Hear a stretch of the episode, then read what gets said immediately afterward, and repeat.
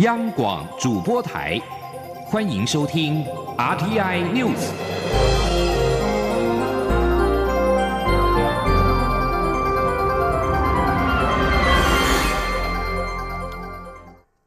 各位好，我是主播王玉伟，欢迎收听这节央广主播台提供给您的 RTI News。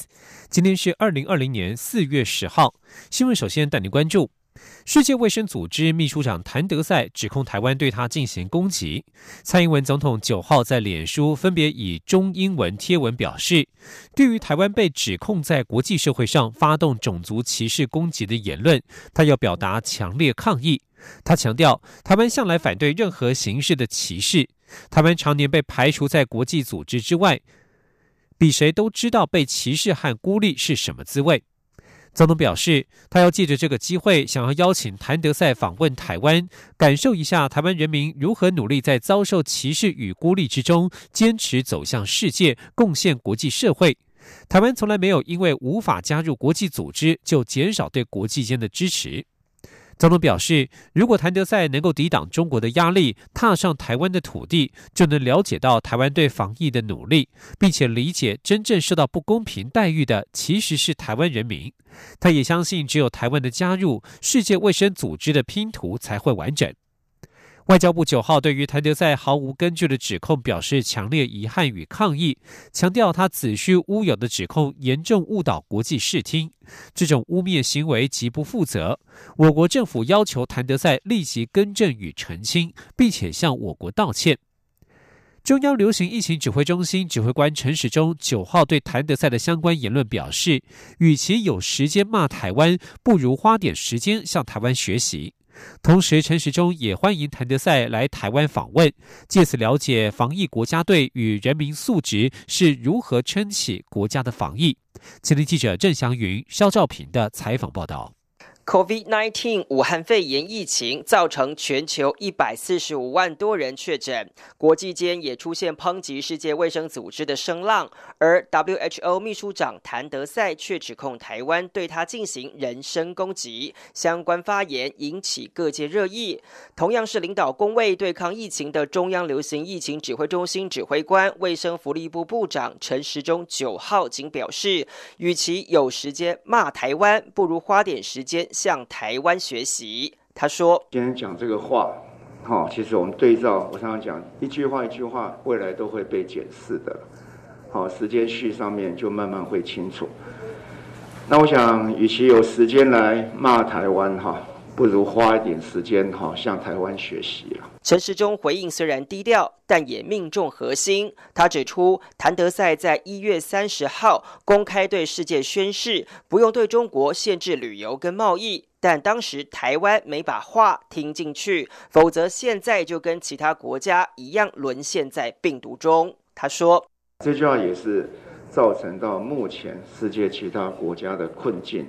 的一个很大的原因。好，那台湾并没有把这句话听进去。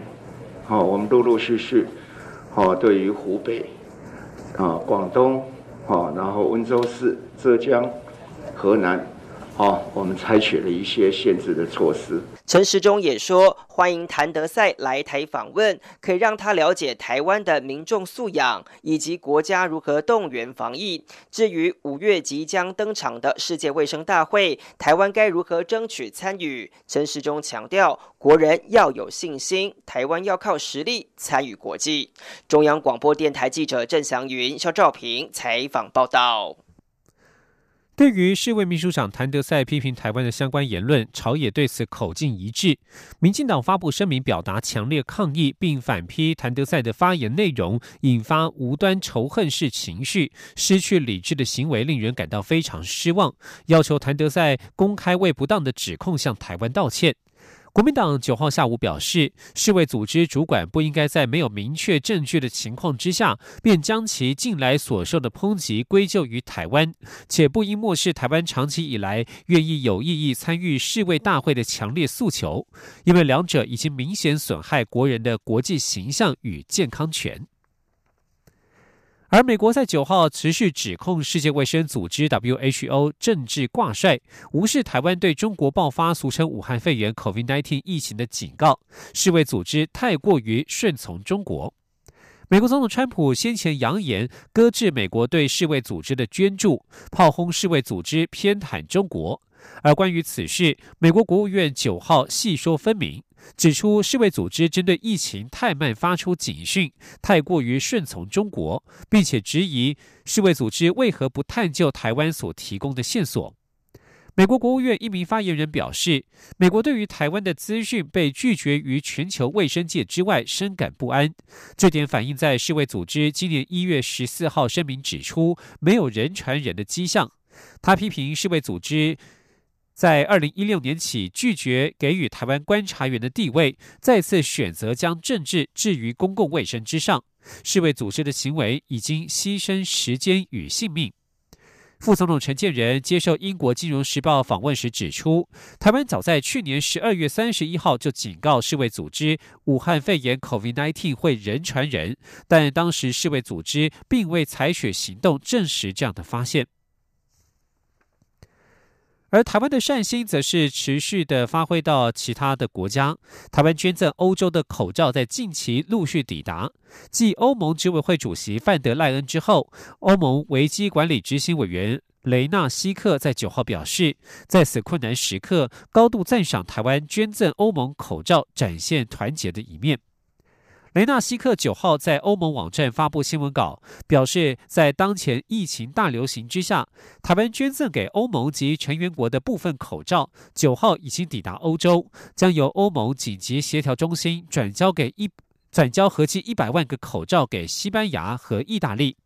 除了九号捐给欧盟转交意大利及西班牙的一百万个口罩之外，欧盟表示，其余将透过台欧双边协调提供给其他的会员国。雷纳西克九号进一步高度肯定台湾，再次充分彰显台湾能帮忙 （Taiwan can help） 的精神。另外，外交部长吴钊燮九号以视讯方式在华府智库哈德逊研究所发表演说，分享台湾在面对武汉肺炎 （COVID-19） 的防疫经验与国际合作成果。他表示，台湾经验表明，自由开放的民主国家在防疫上有更好的做法，期盼与国际分享防疫经验，也呼吁国际支持台湾参与世界卫生组织。继续关注两岸焦点。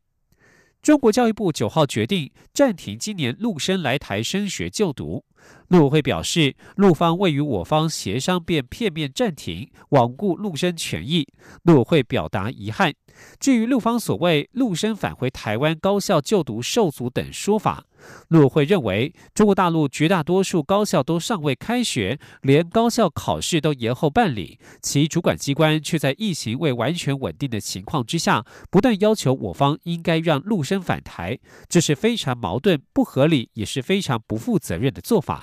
吉林记者王兆坤的采访报道。陆委会副主委邱垂正表示。政府从二零一一年开放中国大陆青年来台就学至今，欢迎陆生来台政策始终如一，多年来也持续稳健推动，照顾在台就学权益。很遗憾，陆方片面做出这样的决定。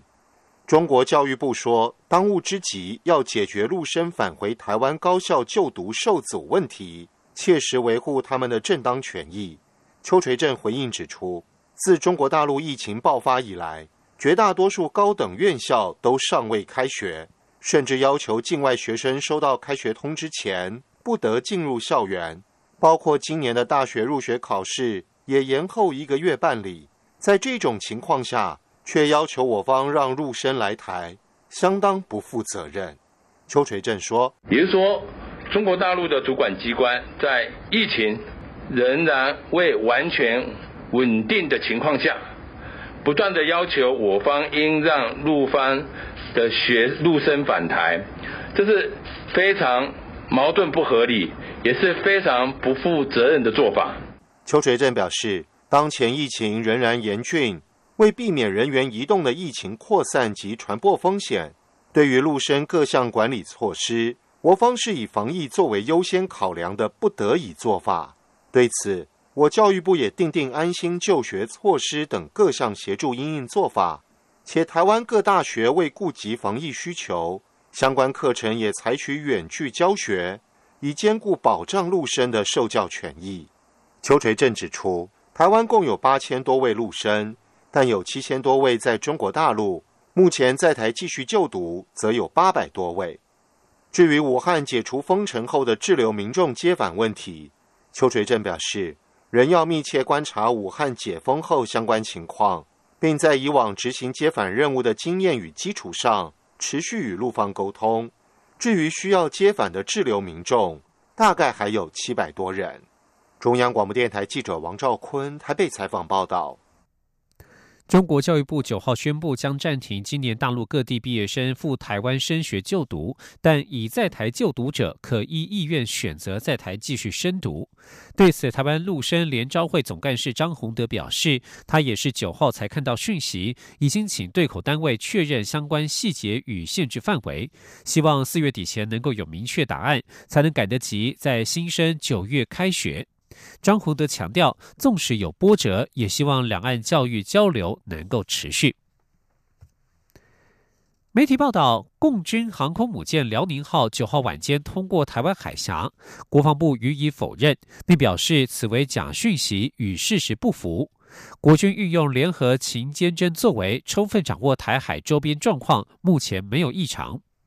自由时报在九号晚间报道。根据船舶自动辨识系统 AIS 显示，在昨天晚间七点十分左右，共军航舰辽宁号在恒春西北西一百一十五海里左右的海面，沿台湾海峡中线以西向南航行，航向一百九十度，航速一点二节，以近乎停船的方式前进，相当诡异。国防部对此表示否认这项讯息，并表示此为假讯息，与事实不符。根据国防部公开揭露的讯息，上一次辽宁号通过台湾海峡是在去年的六月二十五号。另外，共军首艘自制航舰山东号，二零一九年一共航经台湾海峡两次，分别是在十一月十七号以及十二月二十六号。继续关注国际疫情动态。英国首相强生因为感染武汉肺炎 （COVID-19） 转入加护病房。唐宁街九号晚间表示，强生病情好转，已经转到普通病房。强生确诊武汉肺炎十天之后，因为症状迟迟没有减轻，而在五号入院，病情进一步恶化，于六号进入加护病房治疗。唐宁街十号表示，强生在昨天晚间已经从加护病房转入普通病房，将继续受到密切照护。发言人指出，他的精神非常好。不少名人在这一波疫情当中染疫，最新的一起是摩根士丹利执行长高文，成为华尔街当中中标的最大咖人物。根据发言人的说法，高文约在三周前发病，并且确诊，症状并不严重，生病期间都在家里发号施令，经医师确认已经痊愈。而在国际疫情动态方面，最新统计，英国在九号有八百八十一人因为武汉肺炎病故，累计七千九百七十八人，而确诊的人数来到了六万五千零七十七人。在美国纽约，州长古默九号公布新增七百九十九人因为 COVID-19 而死亡，连续三天创下新高，总数突破七千人大关。但是住院和重症患者几近零成长，显示居家隔离措施实行数周之后，已经暂时控制住疫情。古默重申，民众不能够松懈，仍要遵守尽量待在家、保持社交距离的防疫方针。而在亚洲地区，日本在九号新增了五百七十六例确诊病例，其中东京新增一百八十一例，双双创下单日新高。岛根县首度有确诊者，而日本境内累计确诊有五千五百四十八例，首度突破了五千例。这里是中央广播电台。我是防疫医师詹佩君。年假期间曾前往人潮拥挤的景点或场所，应自主健康管理十四天。外出时，请全程佩戴医用口罩；在家时，请维持社交距离。若需就医，需佩戴口罩，请勿搭乘大众交通工具。经医师评估后进行裁剪，在确认结果前，请留在家中，不可外出。即使检验为阴性，仍需自主健康管理十四天。有政府，请安心。资讯由机关署提供。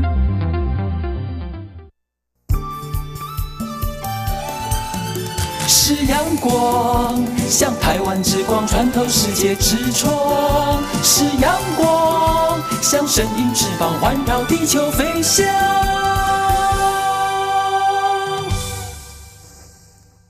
各位好，我是主播王玉伟，欢迎继续收听新闻。教育部九号首度召开线上记者会，说明技专统测以及国中会考各项防疫措施。教育部表示，将在考前配发所有考生每天考试有一片口罩。学生当天如果没有戴口罩或是不配合量体温，将无法进入考场。教育部也要求所有考场人员全程佩戴口罩监考及应试，同时管制考场进出动线，不开放家长陪考。前天记者陈国伟的采访报道。四季二专暨二季统一入学测验及国中教育会考将分别在五月二号、三号及五月十六、十七号举行。教育部将以维护考生权益、维持考试公平、保护考生及事务人员健康为原则，采取高规格防疫措施。教育部次长刘梦琪指出，依中央流行疫情指挥中心建议，将由教育部提供口罩给所有考生。如果以考试期间每天一片计算，而且包含七月的大学指定科目考试。预计三大升学测验共将发出一百四十万片口罩，教育部将交由学校或事务单位先发给考生。我们的这次的规则是很清楚，哦，它有两个条件都会不能进入考场，是直接不能入大门。第一个就是他们佩戴口罩，第二个是他们没有配合量测体温。所有考场将以红外线热像仪进行体温量测，额温如果高于摄氏三十七点五度，或耳温超过摄氏三十八度，将进行第二次量测。如果确认发烧，将引导考生到备用市场应试。考场人员在考试当天用餐时间与休息时间的交谈，应符合室外一公尺、室内一点五公尺的社交距离。教育部表示，各考场到时候也将管制进出动线，亲友不能进入陪考，但会安排分区接送点。也希望家长在孩子应考时不要逗留在接送区。各校会组成考生服务队，在考场内进行各项协助。但考生如果因身心障碍、重大伤病或突发伤病申请应考服务，家长也获得考区事务会同意陪考，将可进入考场。详细的市场防疫规则将在考试日的前两周公。布，教育部提到，在考试期间居家隔离或居家检疫的考生可以参加补考，并采外加名额录取。技专统测初步规划在五月二十三、二十四号补考，国中会考则预计安排在五月三十、三十一号补考。中央广播电台记者陈国伟台北采访报道。另外，中央流行疫情指挥中心九号宣布，酒店、舞厅从即日起暂停营业，防止疫情扩散。针对舞厅酒店从业人员暂时没有收入，是否也能够纳入纾困的对象，引发讨论。行政院政务委员龚明鑫表示，所有国民都是必须被照顾的对象。若是酒店人员因为失业而产生生活困难，政府责无旁贷。前天记者刘玉秋的采访报道。武汉肺炎疫情蔓延全球，台湾确诊个案不断攀升。由于传出有北部酒店公关确诊武汉肺炎，为避免疫情扩散，中央流行疫情指挥中心宣布，酒店、舞厅业即日起暂停营业，呼吁业者共体时间，配合防疫。不过，有酒店业者质疑，虽然愿意配合政府防疫政策，但许多酒店、舞厅的工作者领周薪或是日薪，恐不符合政府公告的纾困对象，短期内又又。难以找到其他工作回升，盼政府能对特种行业有纾困配套。对此，行政院政务委员龚明鑫九号在行政院的观光产业协助措施记者会上受访表示，酒店、古厅工作者是否能纳入纾困对象是新议题，政府愿意进一步思考。的确，这个是一个新的议题啊，今天发生的哈。那我想，我们不管是所有的国民，都是我们必须照顾的对象哦。我们会思考哦，看看有什么样的啊，如果因为造成这样失业，而且产生生活上的困难，我想政府是责无旁贷。另外，为了全力遏制廉价成为防疫破口，疫情指挥中心日前提出假日人潮管制指引，将针对夜市、商圈、主题乐园、风景区等地点列入人流总量管制。交通部长林佳龙在记者会上也说明，由于许多观光景点、风景区、游乐区等都必须开车前往，政府严拟以车流进行管制，车流就能反映人潮。林佳龙说，交通部目前规划人潮管制量为五成，并设定最多五成的停车率，达五成五时开始启动分流。一旦到达六成停车率时，则是警示点，将禁止进入，导引旅客离开。至于是否会管制旅宿业的住房率，林佳龙说，业者有默契，避免同个地点入住人数太多，会再与业者协调。中央广播电台记者刘秋采访报道。全国酒店舞厅即日起暂停营业。台北市副市长黄珊珊在九号晚间带队前往中山区酒店进行稽查，多间已经停业。至于台中市对特种行业实施实名制，加强防疫。台中市府在深夜执行联合稽查，业者与消费者都配合防疫，没有违规情事发生。而在对产业的补助方面，由于这次疫情冲击，观光旅游业受灾惨重。政务委员龚明鑫九号宣布，贷款额度新台币五亿元以下的中型企业振兴资金贷款，交通部再提出十亿元保可乘坐一百亿元的贷款，专门提供观光旅游业者申请使用。前天记者王维挺的采访报道。武汉肺炎疫情全球蔓延，观光运输产业首当其冲。政务委员龚明鑫、交通部长林佳龙九号一起举行记者会，说明交通部对观光产业的协助措施。龚明鑫表示，政院之前将中型企业的振兴资金贷款额度提高至新台币五亿元，为了特别协助观光旅游业者，交通部再提拨十亿元作为信用保证，再额外提供一百亿元的贷款额度。龚明鑫说：“呃，交通部他提出十亿哈，当做这个信保的这个基金。那信保的基金的话，可以有十倍保证嘛哈。那大概它可以保证的这个呃贷款。”的额度呢，就可以达到一百亿，哈，呃，保证手续费的部分呢，我们只收这个呃年费率来讲的话，只有零点一八，而且呢，呃，受影响企业就是申请的企业基本上是免收的，以同一个集团只能一次而已，哈，你不能就是同一个集团不同的银行哦做同样的事情，啊，或者是说你呃同一个呃集团里面不同的公司哈分别的这个借贷。对于营运亏损的旅馆，林佳龙表示，交通部准备了十五亿元的预算，每家亏损补助二十万元起跳，以地价税和房屋税年缴二十万以下为标准统计，约有一千家符合资格。对于营运困难的观光旅馆，林佳龙表示，从缴税金额、房间数、员工数量来衡量营运规模，大约有二十家观光旅馆符合营运补贴一千万的资格。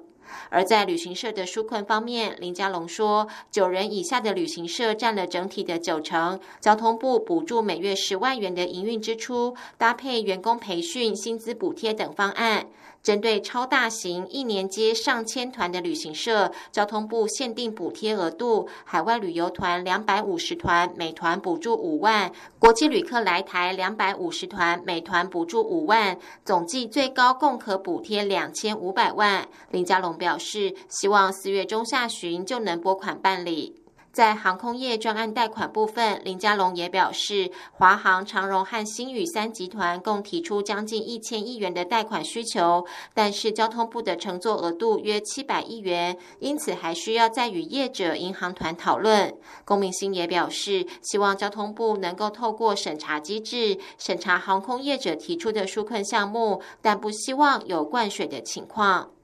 关于补贴导游领队薪资每月一万元的资格与条件，林佳龙指出，先前与工协会讨论订定两年内有职业带十团的条件，但是仍有不同意见，交通部可能会拉高认定标准，还需要再与工协会讨论。中央广播电台记者王威婷采访报道。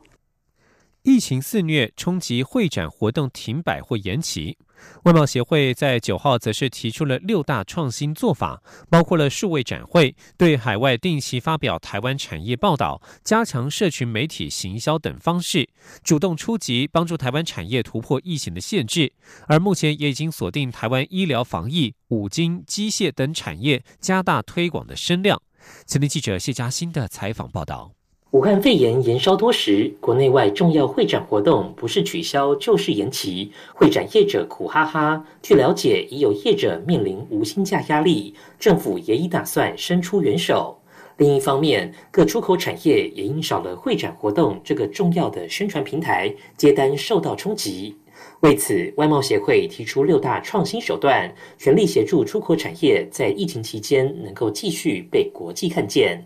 贸协秘书长叶明水指出，这些手段包括将实体展览及记者会、洽谈会都改为线上形式，包括四十六个线上访问团及上百家小型机动线上访问团，建制数位台湾精品馆，对外国发布台湾产业最新动态及报道，或是与国内外媒体合作制作专题。现在已有七十多篇报道在国外露出，并与十多个国家经营的社群媒体加强扩散宣传。还有针对不同产业拍摄形象影片，例如口罩国家队、工具机形象短片等。叶明水强调，会挑选重要产业来向国外加强推广。除了五金机械业外，正夯的防疫产业也是其中之一。他说，防疫产业里面，从口罩，口罩有布的口罩，有其他各种不同的口罩。那现在限制出口的是医疗用的口罩。台湾开始制造防护衣、隔离衣，还有杀菌的、灭菌的、紫外线杀菌的、空气沥青的手套，还有什么检验的试剂。台湾能够出口的就这些项目。另外，外贸协会也为今年获得台湾精品的产品量身打造专属的中英文趣味语录，盼能获得网络关注。以远距办公相关产品为例，就发想出再远的他方也能遨游云端拜访。相关的创意金句都将在四月底全数上线。中央广播电台记者谢嘉欣采访报道。继续关注国际财经焦点，石油输出国家组织与伙伴国 OPEC 加在九号发表声明，同意在五月及六月每日减产一千万桶石油，以协助提振因为武汉肺炎 COVID-19 疫情危机而直直落的油价。声明指出，七月到十二月减产规模降为每日八百万桶，二零二一年一月至二零二二年四月再降到每日六百万桶。OPEC 加表示，将于六月十号举行另外一场视讯会议，以评估市场的状况。先前，伊朗石油部长桑加尼表示，美国与加拿大必须决定在减产上扮演角色，才有可能达成这项协议。而在美国，美国就业市场在武汉肺炎 （COVID-19） 疫情肆虐之下崩坏。最新的数据显示，上个星期六百六十万人初次申请失业给付，三周以来累计超过一千六百万人，民众生计出现问题，连带危及美国经济约七成的消费支出。武汉肺炎疫情升温，全美多个地点在三月中旬陆续推行居家防疫措施，有大量的商家停业，以减薪、裁员或释放无薪假来度过难关。随着经济大规模停摆，美国就业人口连续成长一百一十三个月的史上最长扩张期画下句点。而疫情前后的美国就业市场有如天壤之别。三月中旬之前，全美每周只有二十多万人初次申请失业给付，而过去三个星期，失业给付的申请总数量暴增到一千六百七十八万人，远超过二零零八年全球金融海啸之后经济衰退期累积多月的水准。美国经济短期之内不容易恢复正常，难以判断失业给付申请人数何时会达到高峰。但是，经济学家普遍预期未来几周仍会出现数百万人的数字。继续关注国际形势，日本防卫省。也就是日本的国防部在九号公布了二零一九年日本航空自卫队紧急升空次数共九百四十七次，为史上第三高，其中七成是为了因应中国的军机，因应台湾则是零次。产经新闻报道，日本防卫省针对可能入侵领空的外国飞机进行紧急升空次数调查。二零一九年度共九百四十七次，二零一八年则是九百九十九次。虽然比二零一八年少了五十二次，但是因应中国军机的次数增加了三十七次。而至今最高升空次数的记录是在二零一六年度的一千一百六十八次。报道指出，日本航空自卫队因应中国军机紧急升空的次数增加，可见中国军机在东海、对马海峡附近上空的活动趋于活络。以上新闻是由王玉伟编辑播报，相关新闻内容欢迎上央广网站点选收听。我们的网址是 triple w 到 r t i 打 o r g 打 t w。这里是中央广播电台台湾之音。